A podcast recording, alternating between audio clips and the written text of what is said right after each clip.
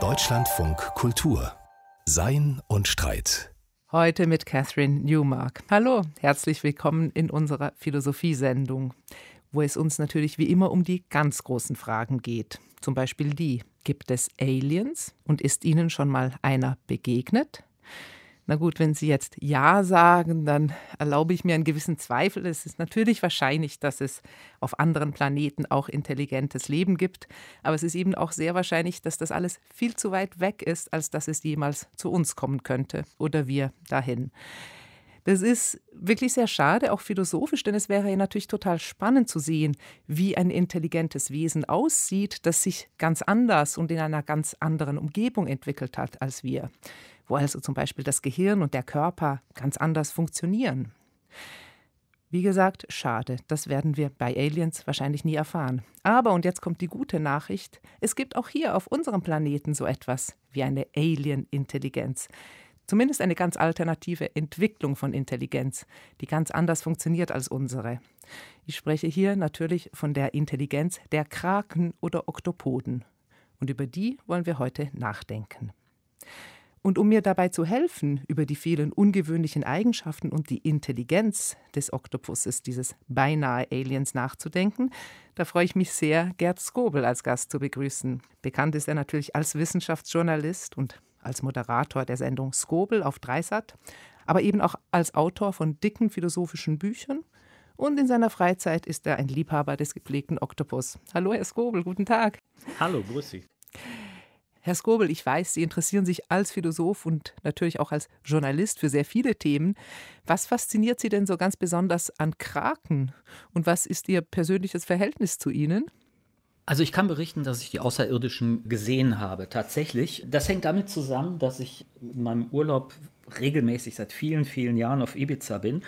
Da gibt es diesen Felsen Esvedra, von dem viele Leute, die sich diesen Felsen angucken, immer noch überzeugt sind, das wäre Atlantis gewesen. Und wenn mal Außerirdische landen, dann landen sie genau an diesem Felsen, weil der ein kosmisch herausragender Punkt im Universum ist. Aber dieser Spur bin ich nicht gefolgt, da halte ich nicht viel von, sondern ich bin unter Wasser gegangen und vergnüge mich, soweit man das beim Schnorcheln äh, kann, seit vielen, vielen Jahren mit Tintenfischen, die mir einfach aufgefallen sind, weil sie extrem interessant sind. Mit das Interessanteste an ihnen, was man so beim Schnorcheln beobachten kann, ist, das habe ich sehr oft gesehen, dass ein Tintenfisch zum Beispiel mit der einen Hälfte auf Sandboden liegt und entsprechend auch ähm, von der Farbe her sandig aussieht, sogar leicht gekörnt. Mit dem anderen Arm, die haben ja acht, die Kraken, mit den anderen Armen auf einem zum Beispiel mit Algen oder Anemonen versehenen dunkleren Stein liegt. Und dann nimmt er die Färbung und sogar das Muster dieses Steins an und bildet sogar auf der Haut kleine Hubbel, die aussehen dann wie Algen oder Anemonen. Und diese Fähigkeit, sich anzupassen an die Umwelt, die ist, wenn man das so sieht und das Farbspiel von Oktopoden wahrnimmt, die sich ja ständig verändern, je nachdem, wo sie auf dem Boden sind, das ist einfach wirklich bewundernswert. Und äh, warum sie möglicherweise hier lebende Aliens sind, dazu kommen wir ja noch gleich. Genau, das müssen wir wahrscheinlich noch ein bisschen ausführlicher besprechen. Aber erstmal tatsächlich, Sie haben jetzt schon dieses wahnsinnig interessante Farbspiel beschrieben, also dass Oktopoden sich tatsächlich anpassen können an ihre Umgebung, auch sich verstecken können, also so ein Mimikry machen können. Es gibt aber auch ja immer wieder sehr viele Anekdoten darüber, wie ein Oktopus sich einem Menschen nähert und in gewisser Weise an Menschen auch interessiert zu sein scheint. Also so etwas wie diese grundlegende Neugier, die diese Tiere an den Tag legen. Ist Ihnen das auch schon begegnet? Das ist tatsächlich so. Die kommen, um, wir interpretieren das als Spielen, also die kommen, um mit einem zu spielen. Ich bin mir inzwischen nicht mehr ganz sicher, ob der Begriff der Neugier, den ich selber auch lange verwendet habe, ob der wirklich der richtige ist. Denn die Welt der Oktoposen ist extrem hart. Also es überleben nur relativ wenige Tiere. Sie haben eine Reihe von Fressfeinden im Meer, weil sie ja wie andere Tiere keine Schale haben, also auch leichte Beute sind. Umgekehrt, wenn man ähm, auf die ganze Gruppe der Kopffüßler geht, es gibt ja auch die verwandten Kalmare, die haben zehn Arme. Diese Humboldt-Kalmare zum Beispiel, die werden zwölf Meter lang und länger, sind ziemlich gefährlich sogar. Und das innerhalb von nur anderthalb bis zwei Jahren aus einem kleinen, wie soll man sagen, Larvenstadium. Man ahnt also, was diese Tiere fressen müssen. Die sind also dauernd im Stress zwischen ich muss jetzt fressen und Hilfe, ich werde gefressen. Ich glaube, daraus erklärt sich sehr viel des Verhaltens dieser Tiere, die ja in kürzester Zeit unglaublich viel lernen müssen. Und das müssen sie selber lernen, weil es bei Oktopoden, anders als zum Beispiel bei den meisten Wirbeltieren, kein soziales Lernen in Gruppen gibt. Das sind Einzelgänger. Und Sie sind es von Anfang an. Sie haben nämlich auch gar keine Eltern, die Ihnen Dinge beibringen. Also dafür, dass wir eben aufgrund von vielen Beobachtungen davon ausgehen, dass diese Tiere ziemlich intelligent sind, haben sie ja einige Eigenschaften, die wir normalerweise auch mit Intelligenz assoziieren, nämlich zum Beispiel Langlebigkeit oder eben auch soziales Verhalten, haben sie ganz eindeutig nicht. Sie sind also wirklich schon in dieser Hinsicht ganz anders als wir. Also es gibt Berichte natürlich von sozialem Verhalten und bei Tintenfischen gibt es natürlich auch ein Paarungsverhalten. Wie kommt man auf die Intelligenz? Naja, weil man natürlich im Labor Versuche gemacht hat, also Labyrinthaufgaben und man hat festgestellt, Tintenfische können Marmeladengläser aufdrehen, können durch Labyrinthe rein und wieder rausfinden, wenn da irgendwas äh, versteckt ist, Futter natürlich diese Fähigkeit, Probleme zu lösen, die ist bei denen sehr ausgeprägt. Und das ist ja im Grunde genommen das gemeinsame Merkmal von Intelligenz. Intelligenz könnte man so definieren, dass es eben die Fähigkeit ist, äh, bestimmte Typen von Probleme jeweils zu lösen. Deshalb unterscheidet man ja auch mathematische Intelligenz von motorischer und so weiter. Und dann haben Oktopoden natürlich mit Blick auf Bewegung und diese Anpassung an die Umgebung eine unglaubliche Beweglichkeit und Fähigkeit auch mit ihren Armen was zu machen. Und äh, dahinter steckt natürlich ein sehr besonderer Mechanismus. Ich glaube, dass wir über den wahrscheinlich auch noch sprechen. Ja, unbedingt. Ich glaube, dass vielleicht noch so ein Punkt, der mir aufgefallen ist, jetzt auch in der Vorbereitung, ist, dass die Oktopoden ja nicht erst jetzt, seit wir so im Labor Experimente machen und Intelligenzforschung und uns eben fragen, so kognitionsbiologisch, wie intelligent sind Tiere und ist ein Oktopus möglicherweise so schlau wie ein Rabe und solche Fragen uns stellen, sondern eigentlich schon ganz lange in der Geschichte zurück findet man ja eine Faszination für den Oktopus oder den Kraken. Also es gibt auf jeden Fall etwas in diesem Tier, worin sich der Mensch erkennt, wo er sich eben auch nicht erkennt. Also vielleicht dieses, dass die auf einen reagieren und offen offensichtlich, also nicht einfach nur gelangweilt an einem vorbeischwimmen. Und es gibt, wenn man sozusagen in der Literatur schaut, das findet man von der Antike an immer wieder die Beschreibung als Monster oder bei Victor Hugo, der beschreibt den Kraken als etwas Wabbliges, das einen Willen hat oder als einen von Hass durchdrungenen Schleim. Also etwas, es wird immer sozusagen der Ekel auch ausgedrückt, weil dieser Körper so sehr anders ist als wir, aber es wird auch immer wieder zum Ausdruck gebracht, dass da offensichtlich doch so etwas ist wie ein Wille. Ich glaube, was schon Aristoteles, der über Kraken geschrieben hat, aufgefallen ist, oder was er wahrscheinlich bemerkt hat, ist, wenn man sie beobachtet, beobachtet man, dass sie einen auch beobachten. Abgesehen davon, dass Oktopoden ja hochinteressante Augen haben, die natürlich sofort an Menschen denken lassen auch. Also man hat das Gefühl, da sieht einen ein neugieriges Wesen an und dann überträgt man natürlich direkt seine eigenen äh, Vorstellungen. Und äh, was Sie gesagt haben mit dem äh, Begriff Willen, ich glaube, dass das bei Oktopoden in hohem Maße stimmt. Also nicht nur, dass sie jagen wollen, essen wollen, das wäre ja sozusagen das Normale. Zum Beispiel die Art und Weise, wie ich einen Tintenfisch finde im Meer, ist, ich suche nach seiner Behausung.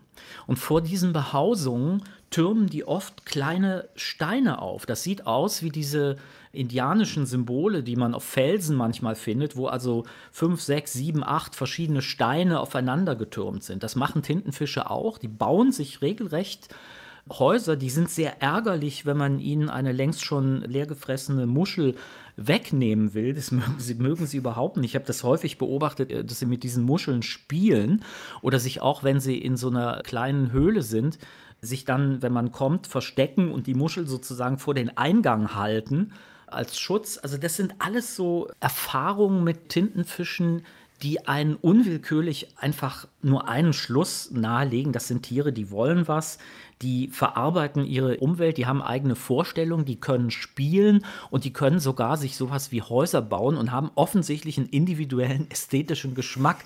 Denn das ist nicht gleich, sondern sieht jedes Mal sehr anders aus. Wir interessieren uns ja heute für den Oktopus oder Kraken, dieses ungewöhnlich intelligente Weichtier, und fragen, wie sich seine Intelligenz mit unserer vergleicht. Gerd Skobel ist mein Gast. Und Herr Skobel, Sie haben ja schon einiges erzählt über das Verhalten von Kraken, dass sie also Dinge wollen, dass sie Häuschen bauen, dass sie an Menschen interessiert sind, mit ihnen auch in Beziehung treten. Die Frage ist jetzt natürlich schon auch, wie intelligent sind diese Tiere tatsächlich? Was können sie wirklich? Mit welchem anderen Tier zum Beispiel, das uns jetzt näher steht und vertrauter ist und weniger fremd, könnte man es denn ungefähr vergleichen? Zunächst also zum Intelligenz. Wir haben ja schon gesagt, es gibt verschiedene Intelligenztests. Das ist natürlich sehr schwer, da einen Intelligenztest zu machen. Rein anatomisch hat so ein ähm, normaler Oktopus und sagen wir mal, der normale hat ein Gewicht ungefähr von einem Kilogramm hat ungefähr 500 Millionen Neuronen, also Nervenzellen.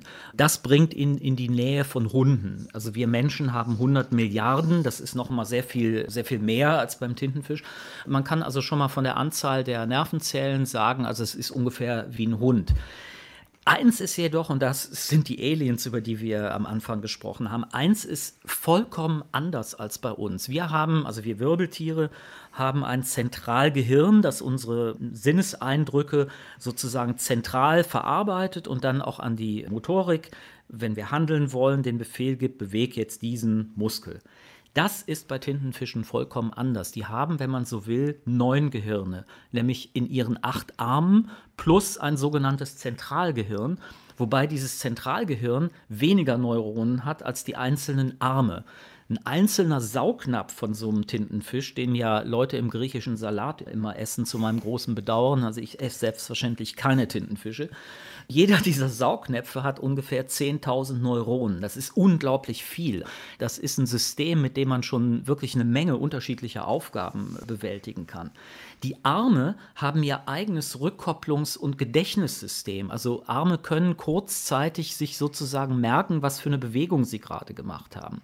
Und das ist wirklich das Verrückte bei Kraken, dass sie außerhalb der gängigen Aufteilung von ähm, Körper und Gehirn arbeiten, weil sie ein über den Körper verteiltes Gehirn haben. Also sie sind sozusagen distribuierter Geist. Die Arme eines Tintenfischs sind also partiell Teil seines Selbst, wenn man das mal metaphorisch so sagen kann.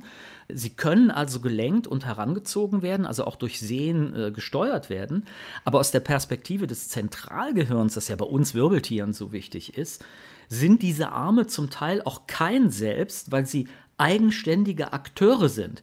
Die können selbstständig handeln. Wie machen sie das? Naja, die können natürlich nicht sehen, die Arme, weil die Augen sind ja in der Nähe des Zentralgehirns, aber Sie können durch chemische und taktile Sensoren vermittelt jede Menge von Informationen aufnehmen und darauf auch reagieren. Sie haben zum Beispiel Fotorezeptorzellen, die Ihnen sagen können, was für eine Farbe die Umwelt hat. Das sehen also gar nicht die Augen der Tintenfische.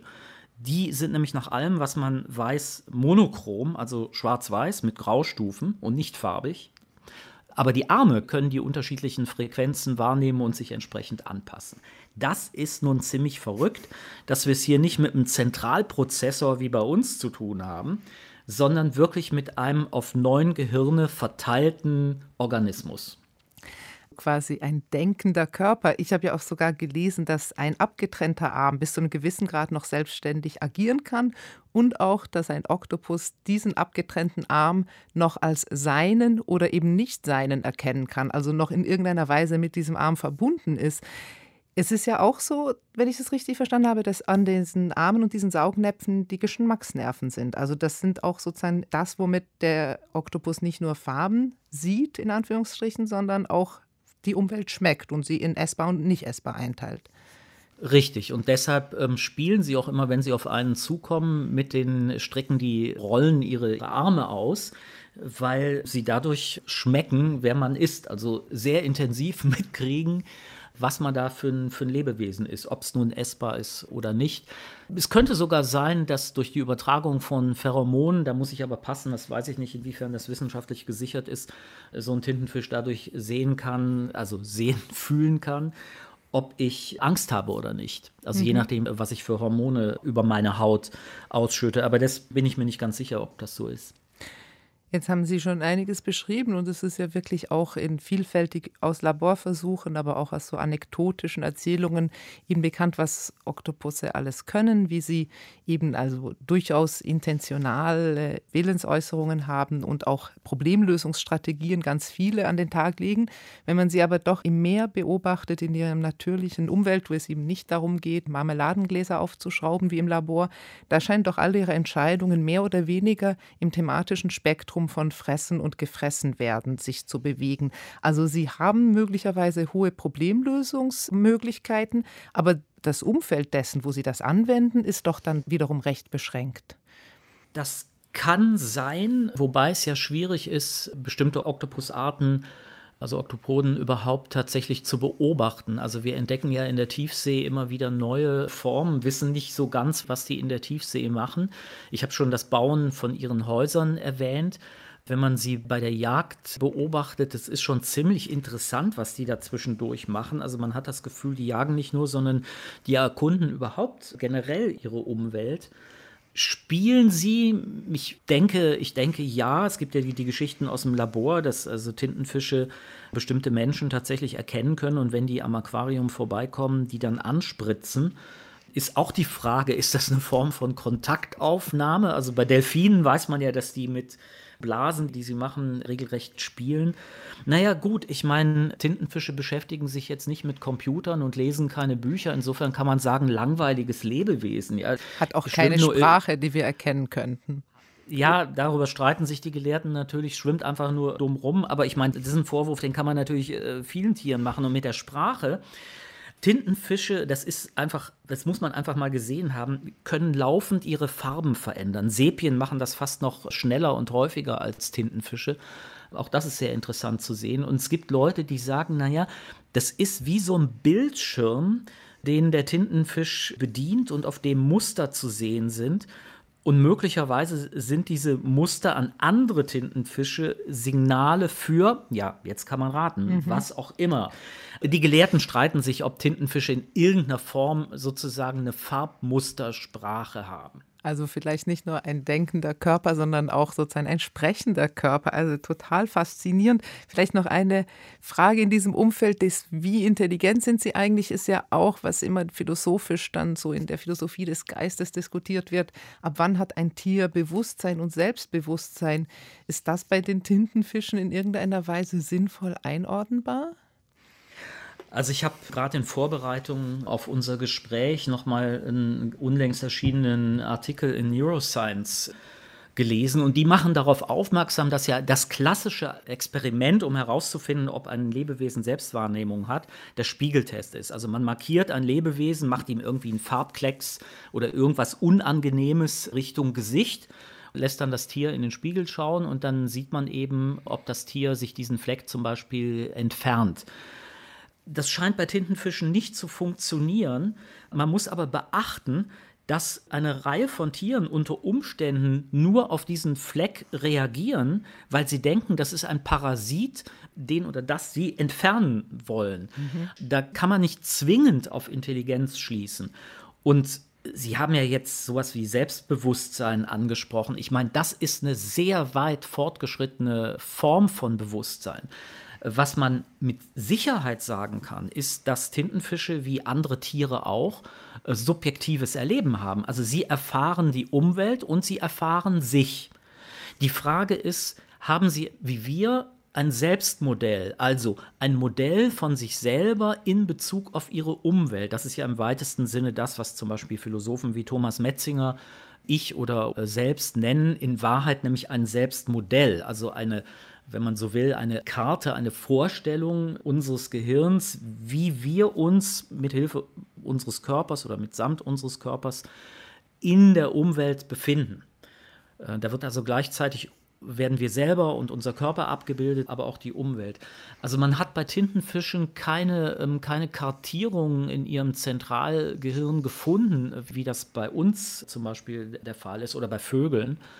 Das muss aber nicht unbedingt was sagen bei einem äh, Lebewesen, was ein distribuiertes Nervensystem und Gehirn, also Gehirne hat im Plural. Mhm. Wenn Sie mich jetzt fragen, also entwickeln Tintenfische Modelle von sich selber, muss ich passen? Wahrscheinlich nicht, aber da sind wir ja uns auch nicht sicher, inwiefern das eine Reihe von anderen Lebewesen, die wir für intelligent ja durchaus halten, wie zum Beispiel Kohlraben, ob die das haben. Das ist sehr schwer zu testen experimentell. Und Sie hören Deutschlandfunk Kultur und wir philosophieren heute über den Kraken oder den Oktopus zusammen mit Gerd Skobel, dem bekannten Wissenschaftsjournalisten und Freund des intelligenten Oktopuses. Herr Skobel, Sie waren vorhin schon bei den Intelligenztests und auch dem Problem, dass das gar nicht immer so ganz leicht durchzuführen ist, also an intelligenten Weichtieren, die aber im Wasser leben, diese Experimente. Ganz abgesehen davon haben Oktopoden auch gar nicht immer so Lust, damit zu machen, zumindest wenn man den Geschichten glauben kann. Aber die Frage, die mir jetzt noch wichtig scheint, ist nicht nur darüber zu reden, wie intelligent Kraken sind, sondern auch wie anders intelligent sie sind. Also wir sollten vielleicht doch noch mal tatsächlich auf dieses Alienhafte zurückkommen. Der australische Philosoph Peter Godfrey Smith, der hat dem Oktopus ja ein ganzes Buch gewidmet äh, und der schreibt darin, wahrscheinlich werden wir der Erfahrung, einem intelligenten Alien zu begegnen, nie näher kommen. Und der Grund, den Godfrey Smith dafür angibt, ist jetzt nicht, dass Kraken irgendwie Raumschiffe bauen könnten. Sie sind wirklich nicht so intelligent wie wir, das ist klar. Aber der Punkt ist, die Evolution hat quasi den Geist zweimal erfunden. Also der nächste gemeinsame Vorfahre zwischen Oktopoden und uns, das ist so ein Wurm, der vor fünf oder 600 Millionen Jahren gelebt hat. Alles, was an ihnen intelligent ist, soweit das reicht, hat sich ganz unabhängig entwickelt von dem, wie sich unsere Intelligenz entwickelt hat. Es ist also ein gänzlich alternatives Modell. Und das ist ja wiederum einfach an und für sich interessant wenn wir das so als Spiegelbild oder als Gegenüber uns vorstellen. Es muss uns ja interessieren, dass wir offensichtlich nicht der einzige Königsweg hin zur Krone der Schöpfung sind. Und sei es nur, wenn wir über künstliche Intelligenz nachdenken zum Beispiel halte ich für absolut richtig. Übrigens ist das Buch wirklich extrem lesenswert. Also man hat großen Spaß, dieses Buch zu lesen, kann mhm, ich nur empfehlen. Unbedingt. Ich sehe es so, dass Tintenfische für uns einen Intelligenztest äh, darstellen. Also eigentlich fordern Tintenfische uns heraus, sie zu verstehen, und zwar mit den Mitteln, die wir haben. Möglicherweise verstehen Tintenfische mit ihren Mitteln uns viel besser, als wir sie mit unseren Mitteln verstehen. Das würde nämlich bedeuten, dass wir eine wirklich äh, richtige, kohärente Theorie sozusagen der Gesamtfunktion, wenn man das so technisch ausdrücken will, von Tintenfischen entwickeln. Und da sind wir weit von entfernt. Und was zum Beispiel in der KI-Forschung, künstliche Intelligenzforschung sehr interessant ist, ist die Frage, ob man nicht von dieser Distribution von informationsverarbeitenden Knoten, würde man jetzt in der Sprache der Informatik sagen, was lernen kann über den Aufbau von Systemen. Wir haben ja immer zentrale Prozessoren. Das ist die Art und Weise, wie wir denken. Und ich fürchte, wir übertragen da auch auf künstliche, also Computersysteme, ganz stark unser eigenes Wirbeltier Vorurteil, äh, dass man nämlich so eine zentrale Instanz braucht, um überhaupt intelligent, äh, kognitiv, leistungsfähig zu sein.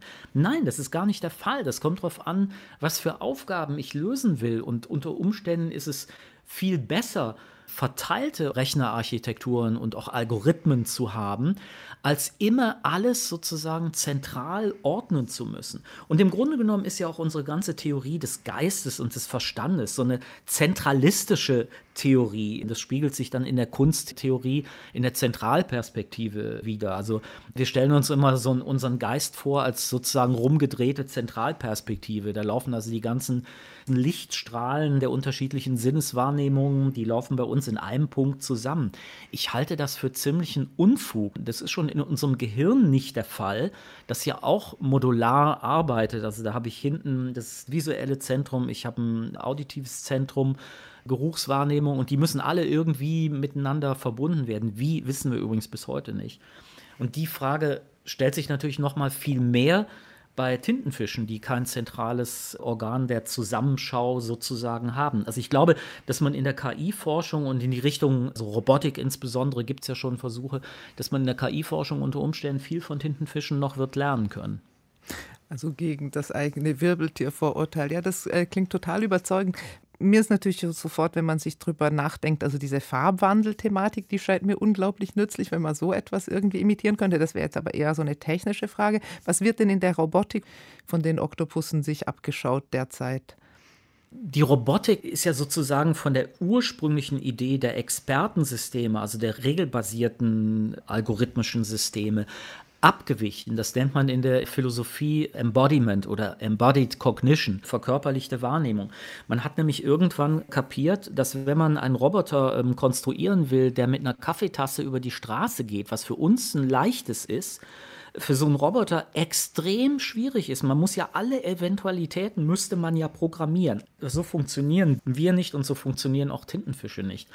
Man ist deshalb den Weg gegangen, also abzuweichen von dieser regelbasierten Technik und sich anzuschauen, wie machen Insekten das und wie machen das auch Tintenfische, sich zu bewegen, nämlich mhm. ohne dauernde Zentralsteuerung. Dabei sind äh, Robotersysteme rausgekommen, die zum Beispiel heute in der Kanalreinigung eingesetzt werden und in vielen anderen Bereichen die abweichende Architekturen haben. Und ich glaube, dass man da bei dem, was die Arme von Tintenfischen können, möglicherweise ein viel komplexeres Vorbild hat als das von Insekten, an denen man sich also ganz stark in den letzten äh, Jahren orientiert hat.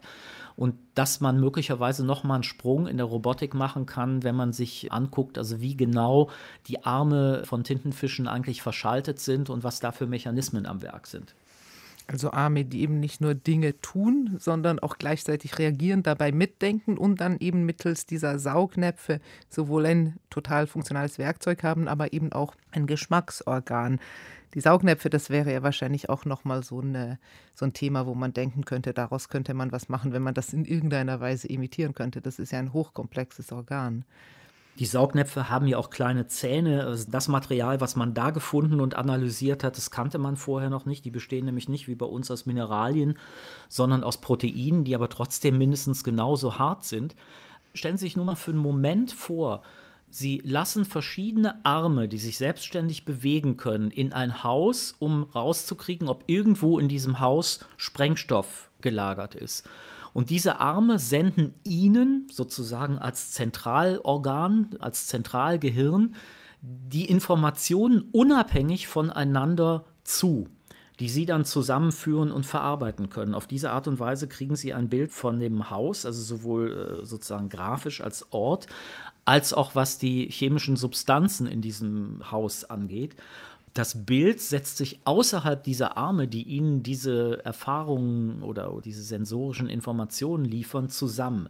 Finde ich einen sehr interessanten Aspekt, dass sozusagen das Bewusstsein nicht zwingend an dem Ort ist, an dem sich ihre Sensorik befindet.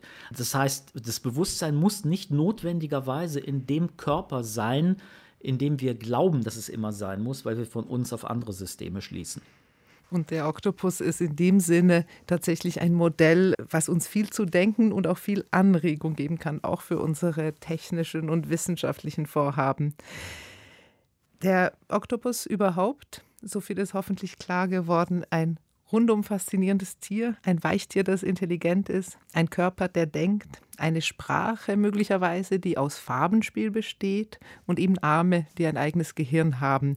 Gerd Skobel, ganz herzlichen Dank für dieses Gespräch im Deutschlandfunk Kultur. Ja, ich bedanke mich. Es macht Riesenspaß, über solche interessanten, ästhetisch ansprechenden Tiere zu reden. Genau. Und äh, wenn Sie jetzt auch noch mehr wissen wollen, wir verlinken auch auf unserer Internetseite nochmal. Gerd Skobel hat einen sehr schönen YouTube-Kanal, wo es auch Oktopus-Material noch gibt, unter anderem auch ein Interview mit dem erwähnten australischen Philosophen Peter Godfrey Smith. Deutschlandfunk Kultur. Das Feuilleton im Radio. Und jetzt noch eine kleine philosophische Wolte hin zur Aktualität, nachdem wir uns jetzt so ausgiebig über Kraken, diese sehr alten und intelligenten Meerestiere unterhalten haben. Da tauchen wir wieder auf oder ab in die Niederungen der aktuellen Politik. Seit Olaf Scholz ja das milliardenschwere Sondervermögen für die Bundeswehr angekündigt hat, da ist Aufrüstung ein ganz zentrales Thema in der öffentlichen Diskussion. Besonders prominent war in den letzten Tagen die Frage nach der Notwendigkeit eines Raketenabwehrschirms. Die neue bedrohliche Realität des Krieges, sie scheint uns ja gar keine Wahl zu lassen, so hört man oft. Aber ist es wirklich so?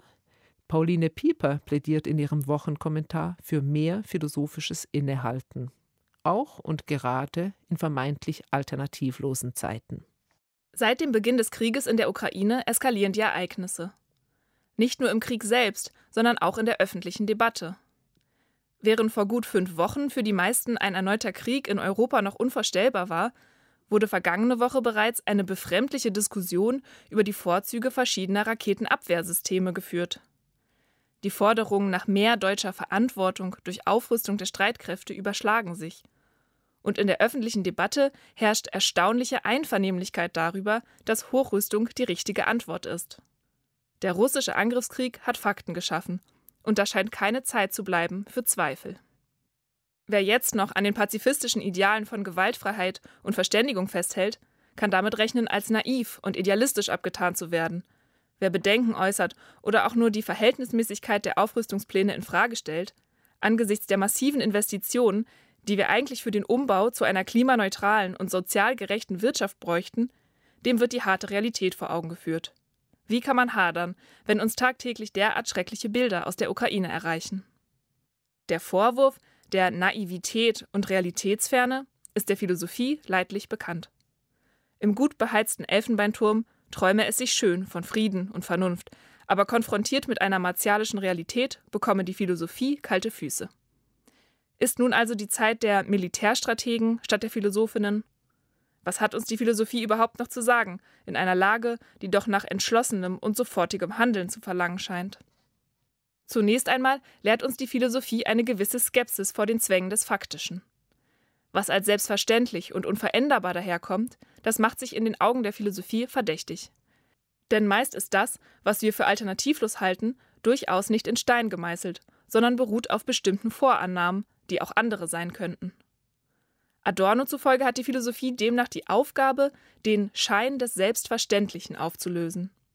So sollten wir uns fragen, ist Aufrüstung wirklich die einzig mögliche Antwort auf den Krieg in der Ukraine? Philosophie kann uns außerdem vor Geschichtsvergessenheit bewahren, ist sie doch spätestens seit Hegel dafür sensibilisiert, dass die Wirklichkeit und ihre Begriffe historisch gewachsen sind. So wirft der philosophisch geschulte Blick auf die Vergangenheit die Frage auf, ob die vermeintlich naiven Paradigmen der Gewaltfreiheit und Abrüstung nicht vielmehr vernünftige Lehren aus vergangenen Kriegen sind. Nicht zuletzt setzt die Philosophie auf die Macht des Dialoges. Von Sokrates bis Habermas haben Philosophen die dialogische Struktur des menschlichen Denkens und Handelns betont und das kontroverse Gespräch als Mittel der Wahrheitssuche etabliert. So gesehen besteht kein Zweifel, dass eine derart weitreichende Entscheidung wie ein 100 Milliarden schweres Sondervermögen für die Bundeswehr Gegenstand einer umfassenden gesellschaftlichen und parlamentarischen Debatte sein sollte. Philosophisches Denken hält also nicht nur Ideale hoch, sondern kann dem öffentlichen Diskurs in einem kritischen Realitätscheck den Spiegel vorhalten, wenn er droht, sich im Tunnelblick zu verlieren. Eine solche philosophische Haltung, die das angeblich Unvermeidliche hinterfragt, die Dinge in ihrem historischen Gewordensein betrachtet und den Dialog hochhält, ist nicht naiv. Um noch einmal Adorno zu bemühen, gegenüber der Naivität des willkürlichen Bewusstseins, das sein Beschränktes, ihm Gegebenes für unbeschränkt hält, wäre Philosophie die bindende Verpflichtung zur Unnaivität. Gerade jetzt ist eine solche philosophische Haltung bitter nötig, damit wir uns nicht mitreißen lassen von der bedrohlichen Eskalationsdynamik des Krieges. Das sagt Pauline Pieper in ihrem philosophischen Wochenkommentar. Und das war's von Sein und Streit für heute. Ich bin Catherine Newmark. Vielen Dank, dass Sie zugehört und mitgedacht haben. Bis nächste Woche.